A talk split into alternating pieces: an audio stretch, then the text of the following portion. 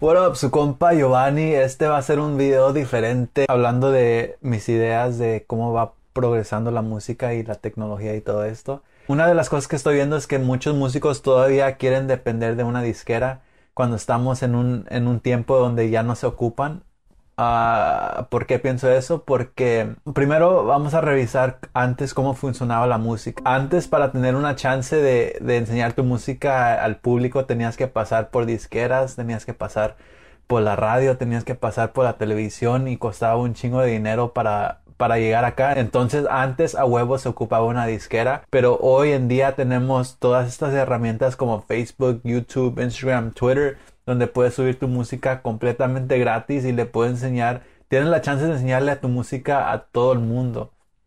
Entonces ahorita es algo que muchos músicos aún no comprenden, todavía están buscando la disquera.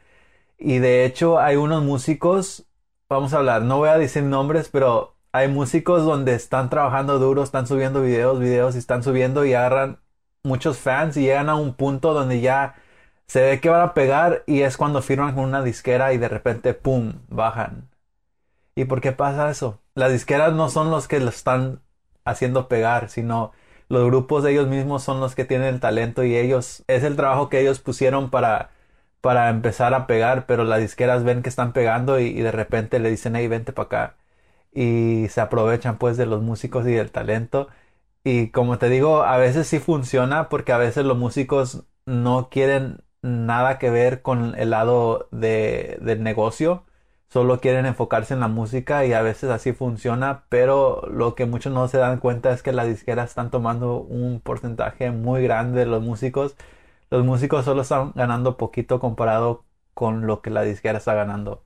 Y esto puede ser muy diferente si los músicos tomaran el tiempo de aprender el lado del negocio y hacer todo ellos mismos. Pero es otro problema que estoy viendo también. Entonces, como les digo, las cosas están cambiando y los músicos no, no quieren tomar el tiempo de aprender estas, de aprender cómo usar estas herramientas. Y pues este va a ser un video corto nada más hablando de mis opiniones de cómo va progresando la música y de lo que yo estoy observando.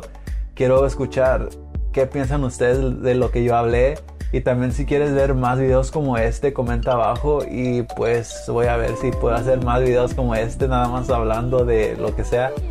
Y pues te miro en el siguiente video.